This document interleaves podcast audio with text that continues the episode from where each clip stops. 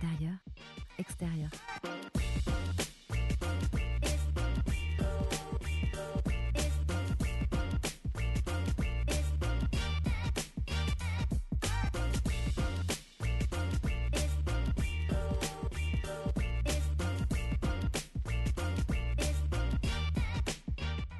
Je suis arrivée devant le Louvre. Mon corps m'ordonne gentiment de m'asseoir sur le triangle le plus à droite de la pyramide, face aux portes du palais.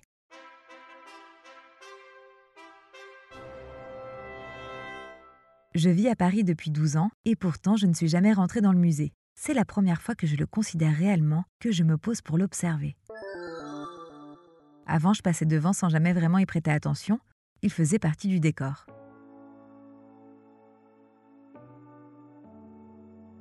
Je ne me sens pas encore prête à y pénétrer physiquement. J'ai d'abord besoin de créer un lien avec lui. Comme ça, le jour où j'y rentrerai, je ne le verrai pas comme une succession d'œuvres d'art, mais comme un vieil ami avec qui j'avais correspondu sans jamais voir sa photo.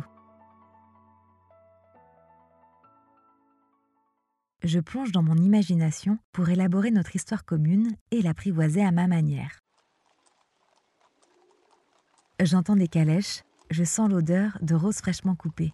Une fleuriste tient son stand juste à côté de celui du peintre officiel du Jardin des Tuileries. Je me téléporte à l'intérieur du musée.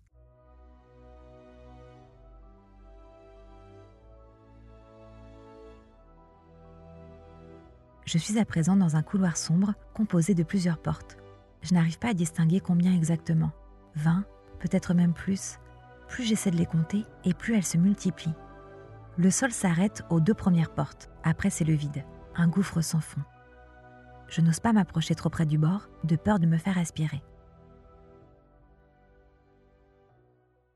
Ce lieu est tellement incroyable que je suis incapable d'en générer des images précises. Je me sens absorbée par la grandeur de tout ce qu'il abrite. Comment choisir une porte parmi les milliers qui composent son histoire?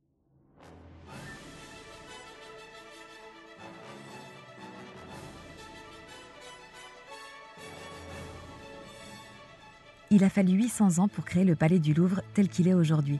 Moi, ça fait que 32 ans que je suis en construction. Même si j'accélère mon rythme et mes statistiques en courant toujours plus vite, je ne pourrai jamais être à la hauteur de sa grandeur. Faire corps avec un monument pareil, c'est comme s'endormir le soir. Accepter de quitter les repères de la journée, tout lâcher, embarquer au pays des rêves, là où tout est possible.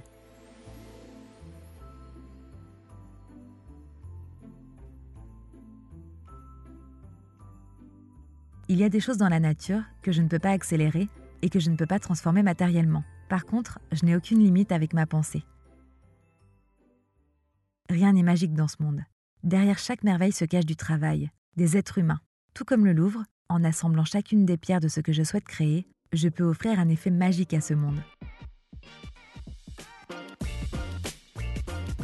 À mercredi pour la suite de cet épisode.